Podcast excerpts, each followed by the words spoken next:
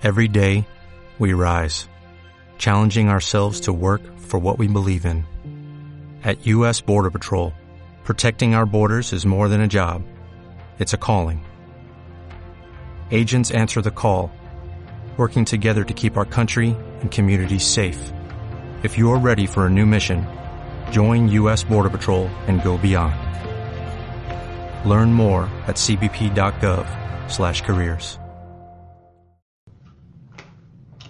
Hola, hola, bienvenidos. Estamos haciendo la lectura del libro del que soy autor, Lo que pienses cosecharás. Así que la semana pasada leímos el prólogo, el prólogo que escribiera mi amigo Enrique Corbera.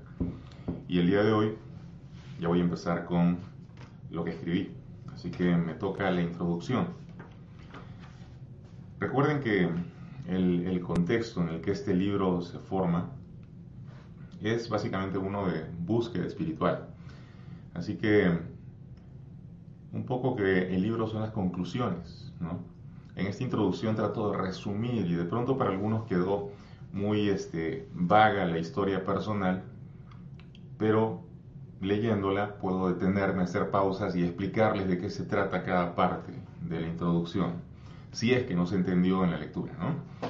Así que vamos a la página 17 la introducción al texto, dice, primero hago una cita a, un libro eh, de la Biblia, es el, el texto de Daniel 12.4, dice así, y en cuanto a ti, oh Daniel, guarda en secreto las palabras y sella el libro hasta el tiempo del fin.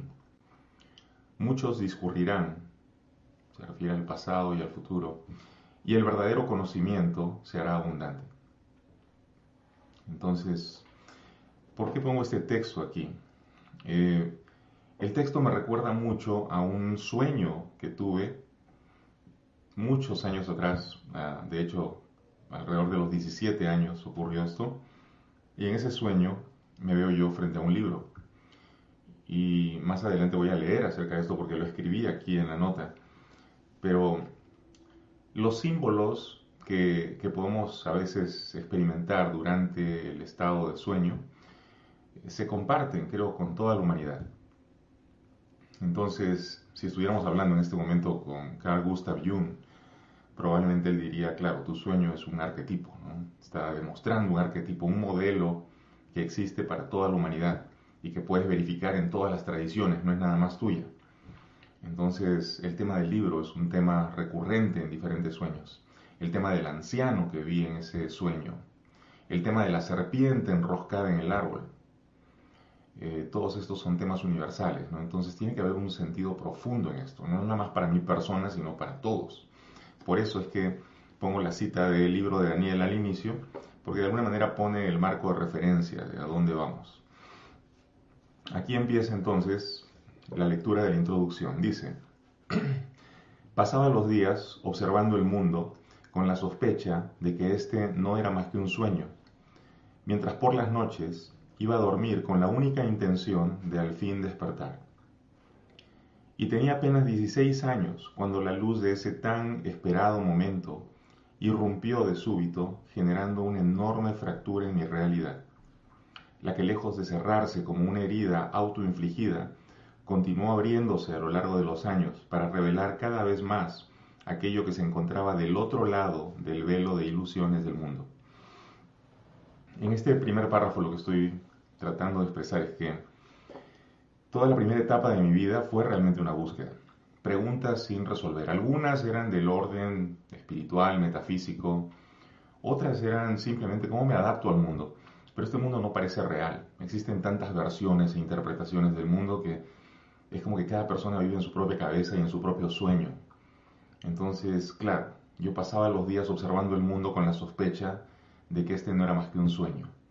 Y sí, realmente me iba en las noches a dormir con la única intención de despertar. Entonces, cuando todo el mundo se va a dormir para el descanso, yo me iba pensando, de repente puedo descubrir algo.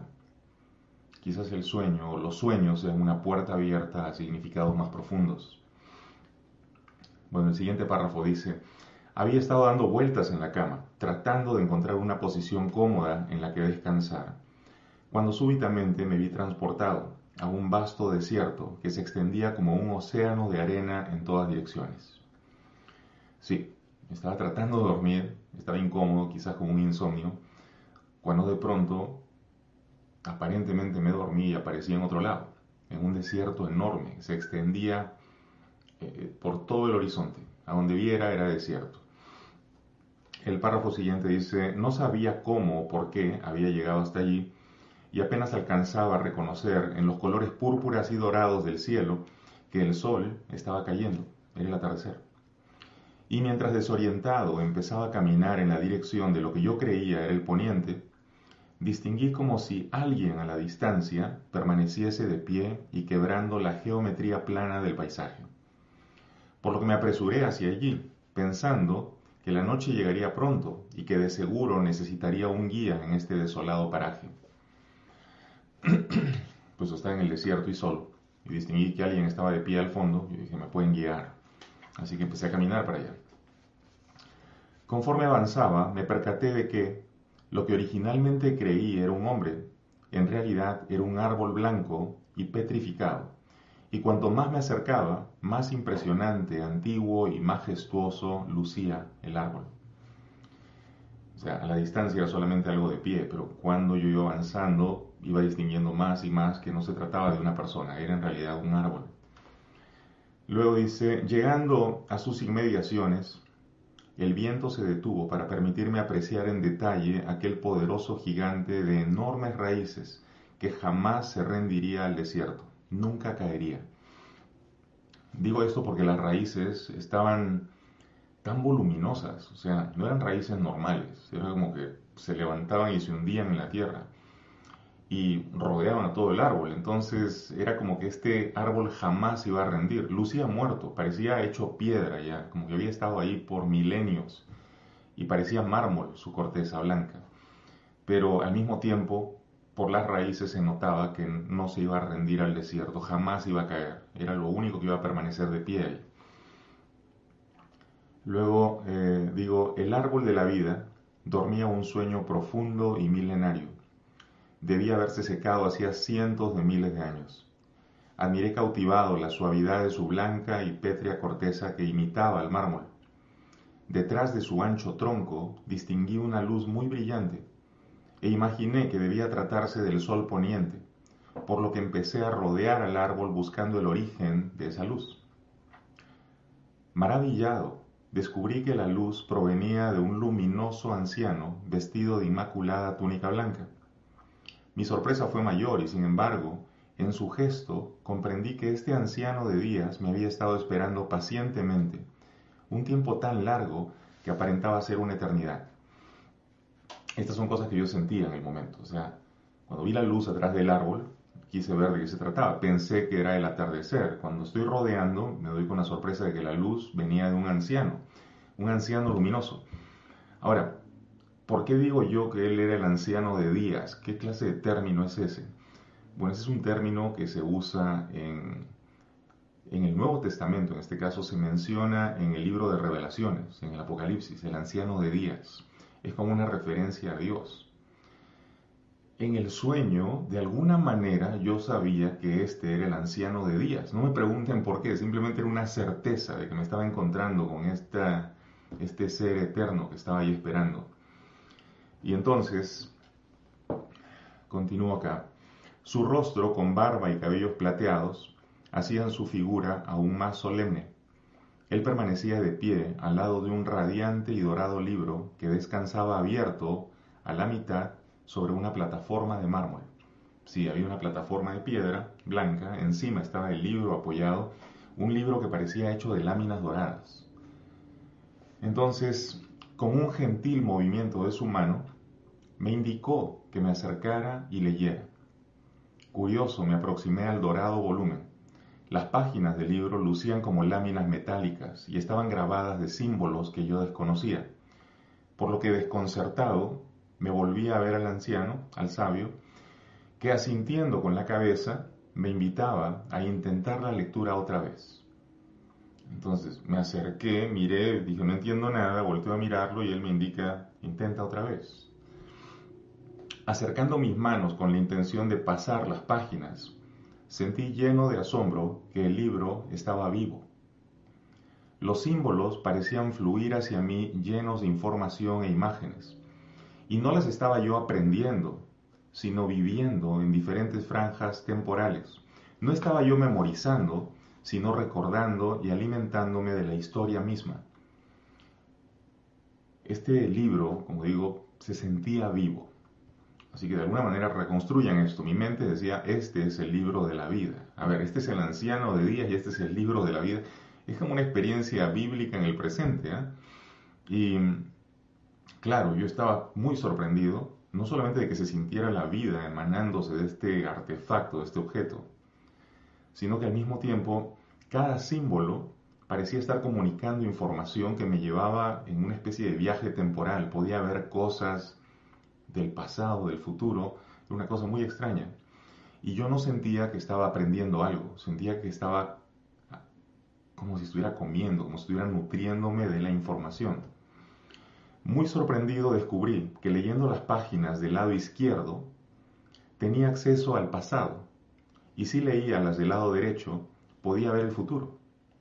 Ese código simbólico parecía estar activando algo en mi interior. Lleno de un deseo compulsivo por saber más, observé tiempos de guerra y paz, una Tierra orbitada por tres satélites, ciudades bombardeadas por incontables luces, un asteroide precipitándose sobre el océano, una luna roja. O sea, les estoy dando una secuencia de imágenes que llegaron conforme yo trataba de ver hacia adelante y hacia atrás las páginas del libro. Como les dije, el libro estaba abierto por la mitad, pero yo sabía que si me iba hacia atrás, iba a ver el pasado, si me iba hacia adelante, veía el futuro. ¿Por qué lo sabía? No lo sé, pero era una certeza absoluta frente al libro que esto era así. Y por algún extraño motivo, había una desesperación en mí por querer saber más. Había un hambre, pero quizás no era un hambre de conocimiento, sino de información. Y creo que eso es lo que de alguna manera perjudicó al, al poder de ese instante. Miren lo que viene.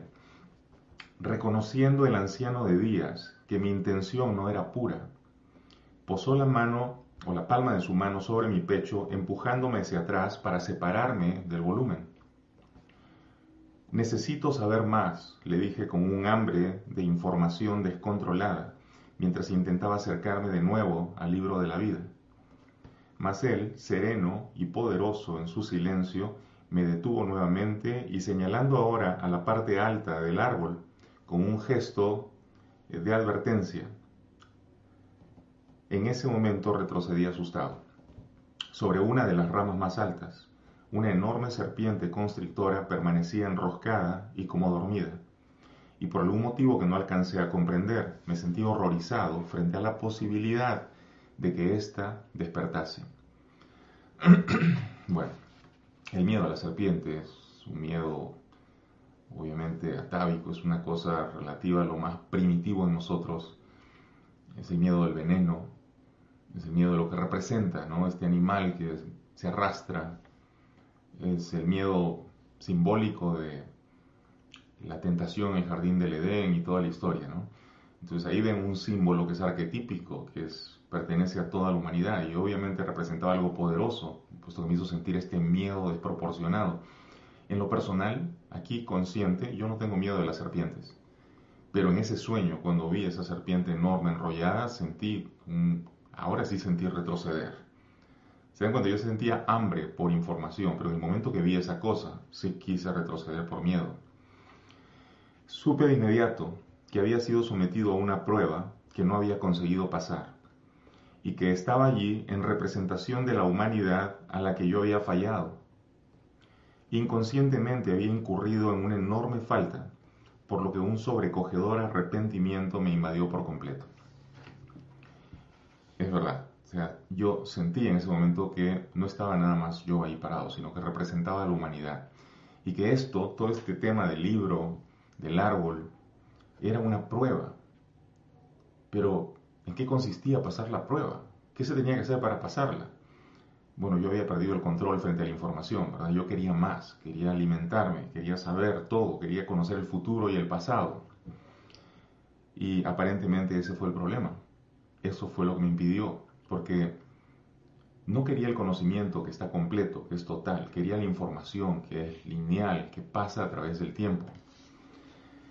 Y claro, al fallar entonces me sentí eh, decepcionado de mí mismo, pero al mismo tiempo era el arrepentimiento de haber fallado a quienes yo representaba, de haberle fallado a la humanidad por haber hecho eso. Notando el anciano mi dolor y como quien da una segunda oportunidad, me asignó una misión con estas palabras. Y ahí fue cuando el anciano habló y yo lo escuché claramente. ¿no? Él decía, debes mostrar el poder, la fuerza de lo viviente. Busca el camino por el que la luz se hace sólida. Enseña la verdad al que mora en las sombras de la ignorancia. Devuelve la fuerza a quien existe en la debilidad.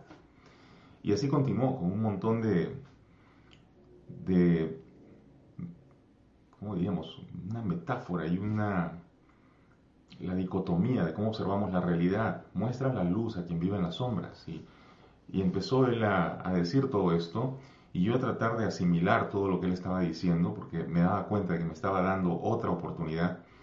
Y en ese momento es cuando despierto. ¿no?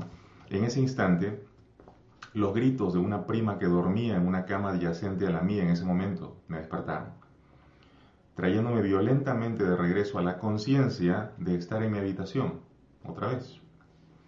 Tranquilizándola, eh, ella me dijo, despertándose con la necesidad de ir al baño y al volver el rostro para mirar hacia mi cama, había observado a dos extraños y luminosos seres sentados sobre mi cuerpo dormido, por lo que ella espantada había empezado a gritar. Entonces, cuando ella abre los ojos para ir al baño, se da con la sorpresa de que hay unas cosas brillantes, unos cuerpos brillantes sentados encima de mi cuerpo. ¿no? Y es entonces cuando ella despierta. Lo que no cuento acá es que en el momento que ella grita yo abro los ojos, yo también veo unas siluetas luminosas al lado de mi cama. Y yo también me asusto y en ese momento cierro los ojos y le pido a ella que se calme. Y cuando ya ella se calla y se calma, es cuando yo abro los ojos y ya no veía nada y entonces empiezo a conversar con ella y mi prima me cuenta lo que ella había visto.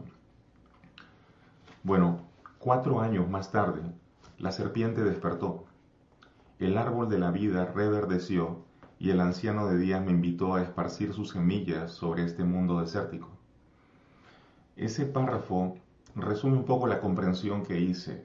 Obviamente esa comprensión es todo el libro que viene más adelante, pero piensen ustedes en, el desierto.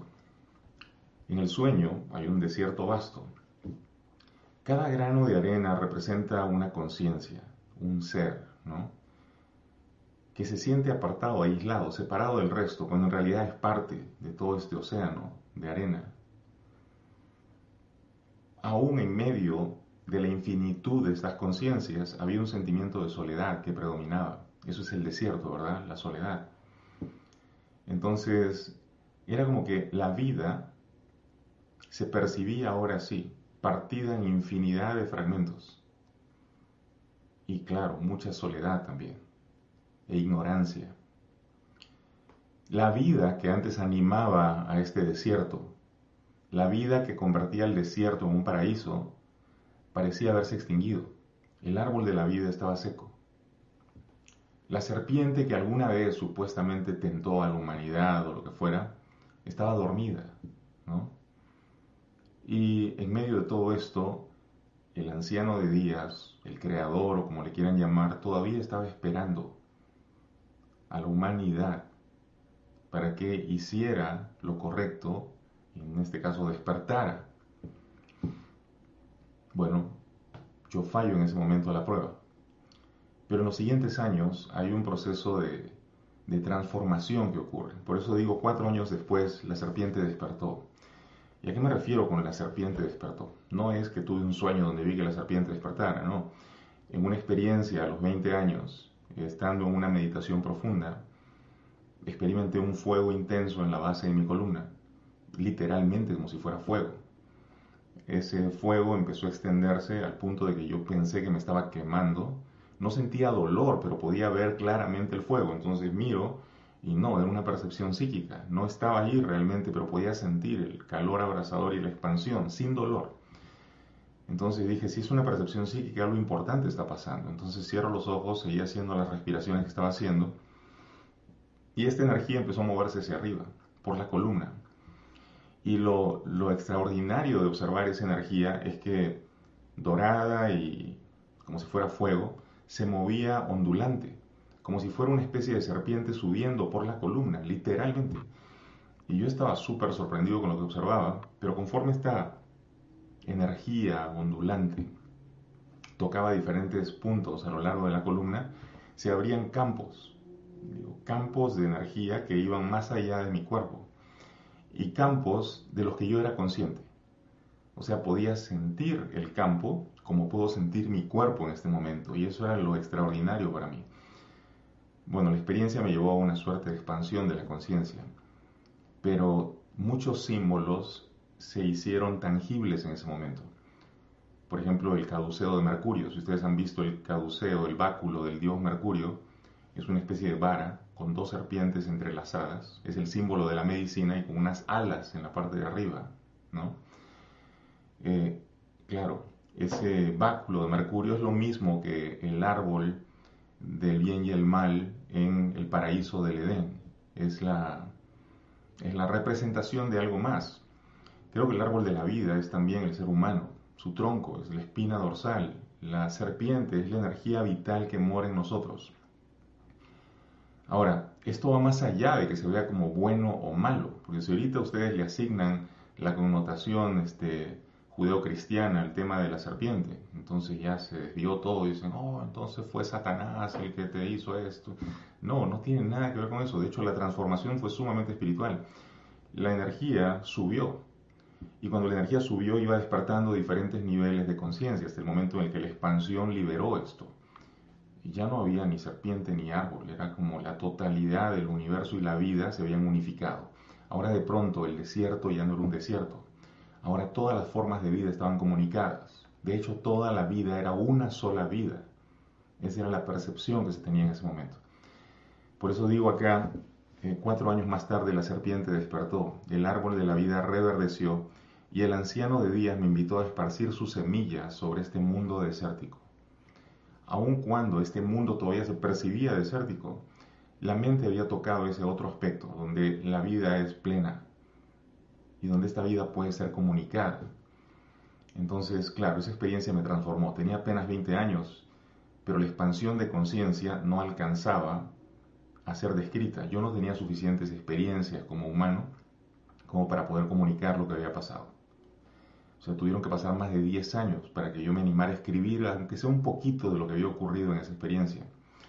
Por supuesto, siempre buscando referencias en otras religiones, culturas, tradiciones, para ver quién más había vivido algo similar. Y por supuesto que encontré referencias. O sea, ahí están los trabajos del, del Tantra o del Vajra Yoga en los Himalayas, muy similar, la sensación de energía subiendo por lo que llaman el canal medio, o la experiencia del el tantrismo de, de India, donde literalmente llaman serpiente o kundal a la energía que sube por la base de la columna. Le llaman también kundalini en nuestros días. Entonces hay muchas referencias en diferentes culturas acerca de qué cosa fue ese fenómeno, qué cosa fue lo que ocurrió.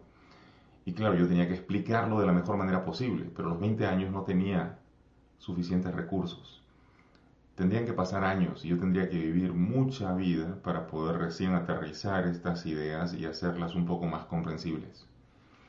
Entonces estaba bien vivir un poco antes de abrir la boca y decir lo que había pasado. por eso en el siguiente párrafo digo, viajé mucho y por varios años, pero no me moví en absoluto. Mi cuerpo se hizo mayor y grave conforme las estaciones lo hacían florecer o lo deshojaban. El tiempo que la mente, perdón, al tiempo que la mente se llenaba de las experiencias que le servirían de referencia para poder comunicar la luz a una humanidad hambrienta, no de información, sino de auténtico conocimiento y verdad. A ese punto ya me di cuenta de que yo había fallado a la prueba porque yo deseaba conocer un futuro en particular o un pasado. Y no se trataba en realidad de aferrarme al tiempo, sino más bien soltar el tiempo. en el tiempo solamente podemos tener acceso a la información, pero soltando, nosotros podemos tener acceso directo al conocimiento, y el conocimiento es total. Hay una diferencia enorme entre una cosa y otra. Entonces, en el siguiente párrafo digo, por largo tiempo me pregunté qué hubiese ocurrido de haber pasado la prueba del libro de la vida. Hasta el luminoso día en que ya con 30 años conseguí leer la historia de Helen Shackman. Si ustedes han oído de Helen, es la persona que canalizó un curso de milagros. Y yo a los 30 quedé sorprendidísimo cuando me enteré de que ella había sido sometida a una prueba similar. Escuchen esto. Ella, en la frontera entre este mundo de ilusiones y el mundo real, o sea, soñando, ella cuenta que tuvo este sueño, ella había encontrado un rollo de papiro que al extender le permitía leer la frase Dios es. Imaginen entonces ustedes un rollo. Ella en su sueño ha caminado por una orilla del mar y de pronto ve una cueva por ahí, se mete a la cueva y encuentra este pergamino.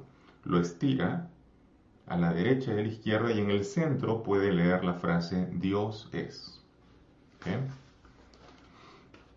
Helen supo de inmediato que si extendía el rollo hacia la izquierda podría ver el pasado y si lo abría hacia la derecha vería el futuro. Y sin embargo, aquella frase central le pareció tan bella y la conmovió tan profundamente que aun considerándose una persona no creyente, decidió no explorar más no irse ni al pasado ni al futuro. Decidió no explorar más y quedarse en la contemplación de aquella luminosa declaración de la verdad. Dios es. Entonces Helen superó la tentación de ir hacia la información con esa hambre con la que yo lo hice. Helen sí superó esto. Solo entonces una voz hablando en su mente le dejó saber que al fin había pasado la prueba. Entonces, cuando Helen se queda con la frase Dios es, es como si me hubiera quedado nada más en la contemplación del libro, sin necesidad de ir hacia adelante o hacia atrás. ¿no? Helen en ese momento se queda quieta, mira el libro, se siente fascinada por la frase y en ese momento ella escucha una voz hablando en su mente. La voz le dice, al fin has pasado esta prueba. Y ella sabe que representa a la humanidad en esta experiencia. Interesante, ¿verdad? Y entonces, a los pocos días, y durante la vigilia, Helen empezaría a oír esa voz sin sonido, invitándola a escribir. Actividad que se prolongaría por los siguientes siete años y que inició con las palabras, este es un curso de milagros. Así empezó el curso. Ella empezó a tener sueños, los sueños le revelaron el momento en el que pasó la prueba y luego es que ella empezó en la vigilia, despierta, a oír la voz que le dictaba el curso. El curso se dictó en verso, ella escribía en verso cuando este, recibía la información. El curso se prolongó en su dictado por siete años consecutivos, porque ella podía parar, irse a hacer sus cosas, regresaba y el dictado empezaba exactamente en la última palabra en la que se había quedado.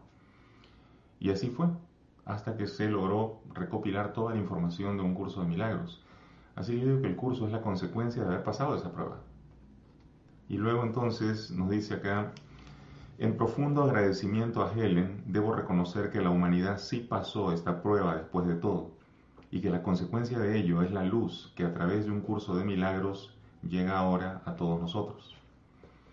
Fue en medio de estos despertares como descubrí que dormíamos, y fue reconociendo el contenido del curso como recordé que el reino espiritual no solamente es real, sino que es, por mucho, más real y concreto que la ilusión con principios y finales a la que llamamos nuestro mundo y a la que en verdad no pertenecemos.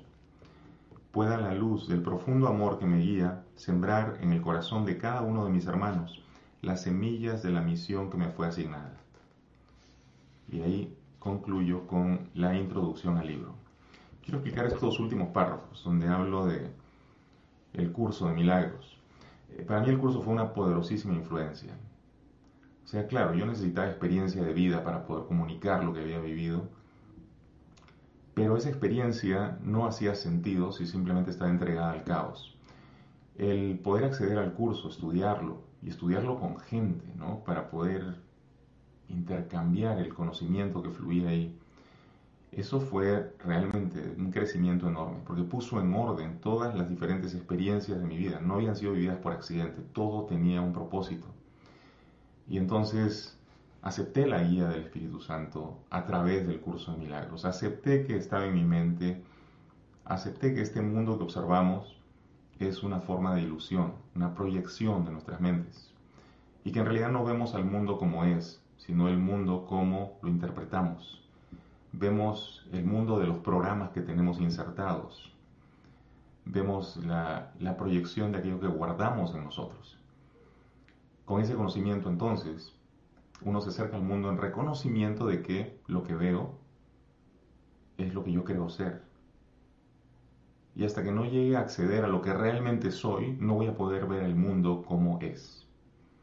Así que todo este trabajo de estar aquí trata justamente de despejar todas las ilusiones que me impiden verme y ver lo real.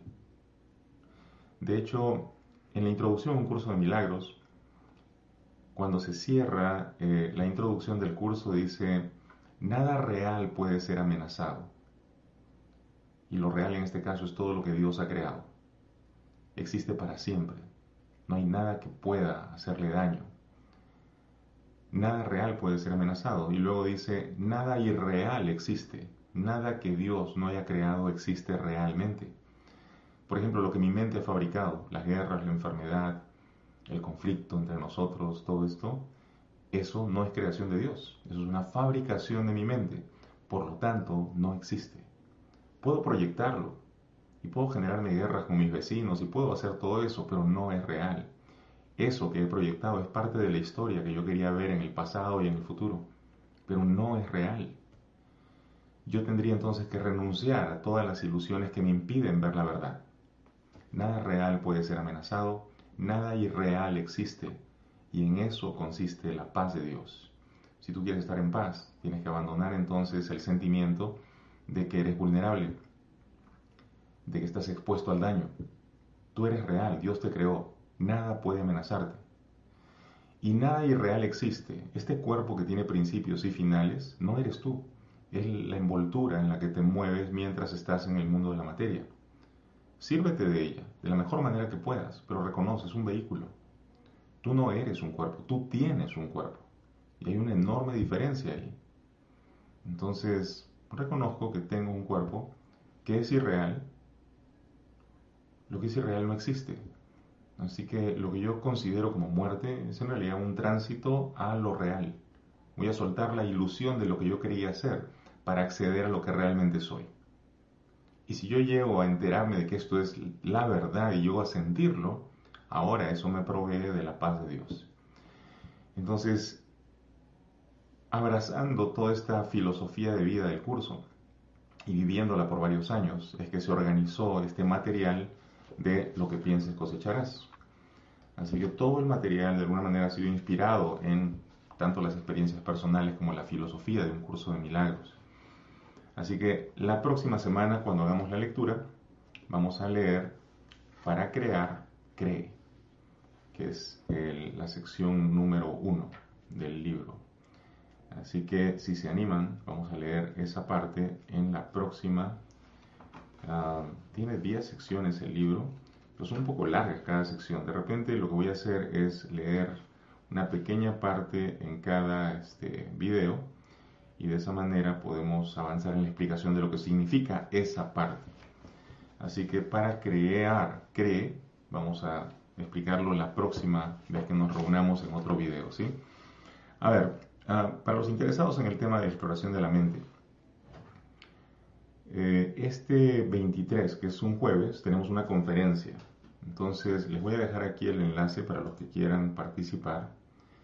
La conferencia eh, titula eh, es básicamente cómo puedes hablarle al subconsciente para que el subconsciente te entienda. Es toda una serie de eh, intercambios que podemos hacer con nuestra mente más profunda para conseguir que trabaje a nuestro favor. Porque la mayor parte del tiempo, eh, yo digo que la metáfora de, de los monjes tibetanos es muy útil aquí. Ellos dicen que la mente consciente es como una hormiga parada sobre el lomo de un elefante. La parte consciente es la hormiga, el subconsciente es el elefante. Entonces, dicen ellos, tú vas eh, caminando sobre el lomo del elefante, gritándole, ¿no? Voltéate hacia el norte. Y vamos hacia el norte. Y tú estás caminando hacia el norte sobre el lomo del elefante. Pero el elefante está caminando hacia el sur y ni siquiera te escucha. Tu nivel consciente, por ejemplo, la hormiga dice, voy a bajar de peso. El subconsciente dice, es tan rico comer y, y, es buenísimo reunirme con toda la familia y comer en exceso y pasar buenos ratos. Entonces, el elefante pesa más, no importa cuánto camine sobre su lomo en la otra dirección, porque si él sigue caminando en la dirección contraria, te está arrastrando con él. Si tú no aprendes a comunicarte con todos los niveles de tu mente, no vas a poder unificar tu mente en un solo propósito. Y mientras sigas dividido en partes, en pedazos, entonces hay partes que van a trabajar en contra y partes que van a trabajar a favor y así va a ser una especie de guerra dentro de ti. Si ves un mundo dividido es porque traes una división en tu mente. Entonces de ahí la necesidad de enseñar cómo trabajar o cómo establecer un vínculo de comunicación con el subconsciente para garantizar que podamos unificar esfuerzos y que el consciente y el subconsciente trabajen juntos. Entonces, de ahí la necesidad de hacer esta conferencia el día jueves y todos ustedes que estén interesados pueden entonces eh, entrar a ese enlace que les estoy dejando ahí en YouTube y en Facebook para participar. A ver, déjenme ver si hay comentarios acerca de los videos de hoy. Aquí nos dice La Lingas, dice, ese libro es buenísimo, lo recomiendo. No es para la ansiedad, pero en lo personal bastó una semana para hacer un cambio. No completo, pero bastante notable en mi mentalidad. La mente cambia. Esa era la intención del libro, lo que pienses cosecharás. Cuando uno lo lee de verdad y lo comprende, el cambio que ocurre es inevitable. O sea, estás haciendo movimientos en tu mente que te van a llevar a manifestarte de otra manera. Me alegra que pudieras sentirlo. A ver, ¿quién más comenta por acá? ¿Quién más comenta algo? A ver, bueno, Lupita dice, quiero leerlo. Bueno, lo pueden conseguir en Amazon. El libro está ahí. A ver. Esmel Mateo dice, después de tres años y luego de haber tenido una consulta personal contigo, puedo decir que me siento más empoderado que nunca, te agradezco siempre, te llevo conmigo como un guía. Muchas gracias, Esmel. Gracias por comentarlo aquí. me alegro que estés mucho mejor y, y creo que ese empoderamiento es también el reconocimiento del poder que ya estaba en ti y que está en todos. Yo siempre digo que lo que está vivo es poderoso. Y me afirmo en eso porque hay mucha gente que cree que es débil. Y, creen que son débiles frente a la enfermedad que es poderosa. Soy débil frente a eh, mi trabajo que, que, tiene más poder que yo, mi jefe que se impone, o mis padres que deciden sobre mí. Pero en realidad eres poderoso para hacer de tu vida lo que tú quieras. ¿no? Y cuando dejas que otros hagan por ti, estás eligiendo poderosamente dejarte llevar. Estás usando tu poder para lo contrario. Entonces ahora usamos el poder para empoderarnos. Así como en lo que leí ahora del libro, ¿no? Debes mostrar el poder, la fuerza de lo viviente, es lo que decía el anciano. Muestra la luz al que vive en las sombras. Devuelve la fuerza a quien vivía en la debilidad. A la transformación de la conciencia que estaba atorada en las ilusiones acerca de sí misma y que no reconocía que realmente es poderosa. Y si recuerdan la introducción al, a, a este escrito, y en cuanto a ti, oh Daniel, guarda en secreto las palabras y sella el libro hasta el tiempo del fin. Muchos discurrirán al pasado y al futuro, y el verdadero conocimiento se hará abundante. El verdadero conocimiento. Entonces ven, Daniel parecía que ya tenía la clave miles de años antes de que yo hubiera tenido ese sueño o de que Alan Shackman hubiera este, pasado por esta experiencia. Es interesante, ¿no? Que toda la humanidad esté conectada por estos símbolos. A ver, ¿quién más quiere comentar algo? Dice María, hola doctor, saludos y bendiciones desde Ecuador, gracias por las enseñanzas que nutren nuestras mentes. Un gusto, amiga, de eso se trata el compartir a través de estos canales. A ver, ¿quién más? ¿Quién más quiere comentar algo? Connie dice, eh, casi siempre cuando Jesús oraba lo hacía en el desierto. ¿Por qué? ¿Para encontrarse consigo mismo? Bueno, el, el desierto, yo creo que nos, nos pone en contacto con nosotros mismos y lo más real en nosotros, ¿no? A ver, piensa que cuando estás, por ejemplo, en un bosque, en una selva, hay demasiados elementos. El canto de los pájaros, todo te absorbe, todo te arrastra, la vida es pletórica ahí, pero un desierto no. Un desierto parece la cancelación de la vida y quizás la única vida es la presente, tú mirando el desierto. Estás en soledad. Y digo que esta soledad es sol-edad, es la edad solar. Los días son entre tú y el sol de la conciencia que eres, la observación de tu verdadera naturaleza. No hay plantas ni pájaros que te desvíen, no, estás tú con el desierto. Esta es la edad para brillar como un sol, para reconocer quién eres realmente, para rescatar el poder que estaba dentro de ti. Entonces no me sorprende que Jesús se retirara al desierto a meditar, claro, por supuesto, era el encuentro con su ser verdadero. Eh, abstenerse de las ilusiones del mundo por un rato, cargarse de su verdadera luz y regresar luego para guiar a la gente. Súper bueno.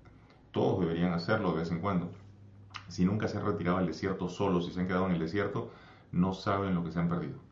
Es importante hacerlo de vez en cuando. A ver. A ver, Lourdes dice, toda la información, el conocimiento que nos transmites a través de las experiencias y sabiduría está transformando mi vida y mis pensamientos, despertándome la verdad. Agradezco mucho por todo lo que nos regala diariamente. Un gusto, Lourdes. Me alegra que eh, lo aprecies y que puedas beneficiarte con eso, que es lo más importante. Y Zaida dice, el anciano representa el tiempo, no era el momento. La serpiente era la tentación, le pedían paciencia, su tiempo era este. Sí, por ahí va. Creo que el anciano de días en realidad es este anciano que está incluso más allá del tiempo, no es el tiempo mismo. A ver, recordemos cómo señalan a Jesús en la en el Evangelio. Es, él es el Señor del tiempo, ¿verdad? ¿A qué se refiere? ¿Por qué es el Señor del tiempo? Ah, en el libro de revelaciones, por ejemplo, Él se presenta como el Alfa y el Omega. Y ya no estamos hablando ni siquiera de Jesús, sino del Cristo. Yo soy el Alfa y el Omega, yo soy el principio y el fin. ¿Qué diablos es eso? O sea, si uno se queda nada más con las ideas, uno se vuelve loco y dice, pero ¿qué significa?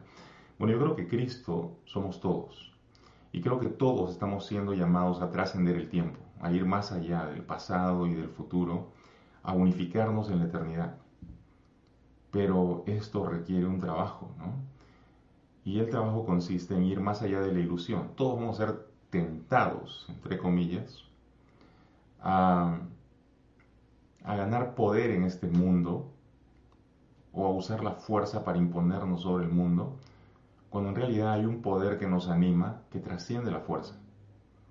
Entonces, sí, todos estos poderes pueden despertar en ti, esta energía serpentina puede este, extender y expandir tu conciencia, pero todo eso de nada sirve si no aporta a la totalidad. me acuerdo haber leído en los Evangelios Apócrifos una frase de Jesús donde decía, si has despertado y has alcanzado el conocimiento del universo, ahora renuncia al universo. Es de loco, ¿no? Porque pero es todo lo que quería alcanzar, ser el universo, todo. Ahora renuncia a eso. O sea, ahora aterrízate, ponte en el plano humano y con todo lo que has conseguido, libera a otros. De eso se trataba, ¿no? Entonces, claro, la tentación es voy a usar esto a mi favor, para mi beneficio, no, eso es ego. En el momento que se fractura el ego y desaparece la ilusión de que tú eres ese ego, ahora estás funcionando para la totalidad. Entonces, la tentación ha sido trascendida. ¿Sí? Todos tenemos que hacer esta ruta. Y digo todos porque no importa la tradición. Si ustedes escuchan, por ejemplo, los evangelios cuando hablan de Jesús, que se ha retirado por 40 días al desierto y de pronto es tentado por el demonio, supuestamente, ¿no? ¿Y qué le dice ese demonio? Este, arrójate, porque está escrito que los ángeles del Señor te sostendrán y no sufrirás daño y que no sé qué. Jesús dice, no tentarás al Señor tu Dios. y luego el demonio le dice, este, te entregaré todos los reinos de la tierra y bla, bla, bla, y trata de tentarlo de una manera y de otra manera. Y Jesús, siempre claro, no, por ahí no va. La tentación estaba presente, pero él estaba plenamente consciente de su función, entonces no iba a dejarse llevar. Y ustedes dirán, Jesús es único en eso. No, en todas las tradiciones existe esto. Si ustedes leen, por ejemplo, el momento de iluminación del Buda, él es tentado por Mara, la ilusión. Mara se presenta en la forma de las hijas hermosas que tratan de llevarlo a los placeres y el Buda seguía en meditación, no se deja absorber por el llamado de estas muchachas. Al rato llegan este, demonios a atacarlo, disparan sus flechas y él en lugar de llenarse de miedo y huir se queda ahí quieto, recibiendo todo y todo lo que venía como ataque se transforma ahora en algo positivo. Y él sigue ahí y de pronto Mara al ver que no tenía ya control se acerca a él y trata de seducirlo por última vez, pero el Buda resiste y de hecho le dice, arquitecto, al fin, al fin estamos enfrentados uno al otro, hasta que al fin te presentaste. Vengo aquí a decirte que lo que construiste nunca más será edificado, la casa que construiste nunca más será edificada. Lo que estaba diciendo el Buda, en este caso porque ya se había iluminado en ese momento, es, construiste una ilusión acerca de mí, construiste un ego, una ficción de estar apartado y separado del resto, pero debo decirte que eso no es lo que soy. Y en ese momento Mara desaparece, la ilusión se desvanece. Lo que digo es que la tentación va a estar allí. Lo estuvo para el Buda, lo estuvo para Jesús y va a estar ahí para cada uno de ustedes. Estas pruebas que vamos a tener que pasar son propias del despertar de la conciencia humana.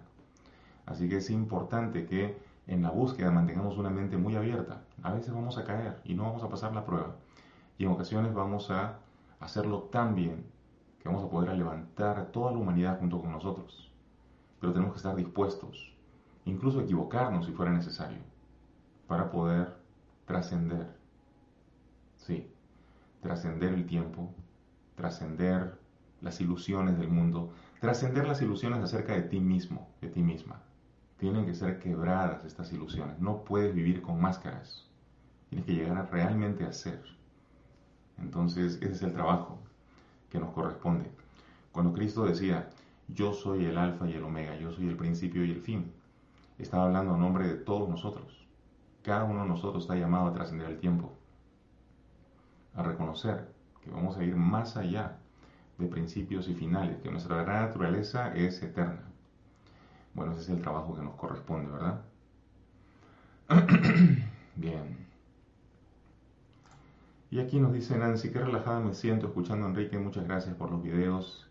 Y Luis nos dice, después de mi trabajo y escuchar en vivo, Enrique, qué bonito. Gracias, gracias amigos, gracias por estar ahí. Y bueno, yo creo que ya estamos terminando. Ah, ah, me voy hacia abajo y les voy a dejar otra vez el enlace para los que quieran participar de la conferencia, cómo hablarle al subconsciente para que entienda. Así que ahí está. Ustedes van al enlace que estoy dejando aquí en YouTube o en Facebook y pueden acceder entonces a esta conferencia que vamos a dictar el día 23. ¿Vale? Abrazos para todos, espero que les sirva eh, lo que comunicamos hoy y la próxima semana estaremos dando ya eh, la primera parte del libro, leyendo algunas, algunas páginas de la primera parte del primer capítulo de Lo que pienses, cosecharás. Hasta que nos veamos, abrazos, que estén bien, chao. When you drive a vehicle so reliable it's backed by a 10-year, 100,000-mile limited warranty, you stop thinking about what you can't do and start doing what you never thought possible. Visit your local Kia dealer today to see what you're capable of in a vehicle that inspires confidence around every corner. Kia, movement that inspires. Call 800-333-4KIA for details. Always drive safely. Limited inventory available. Warranties include 10-year 100,000-mile powertrain and 5-year 60,000-mile basic. Warranties are limited. See retailer for details.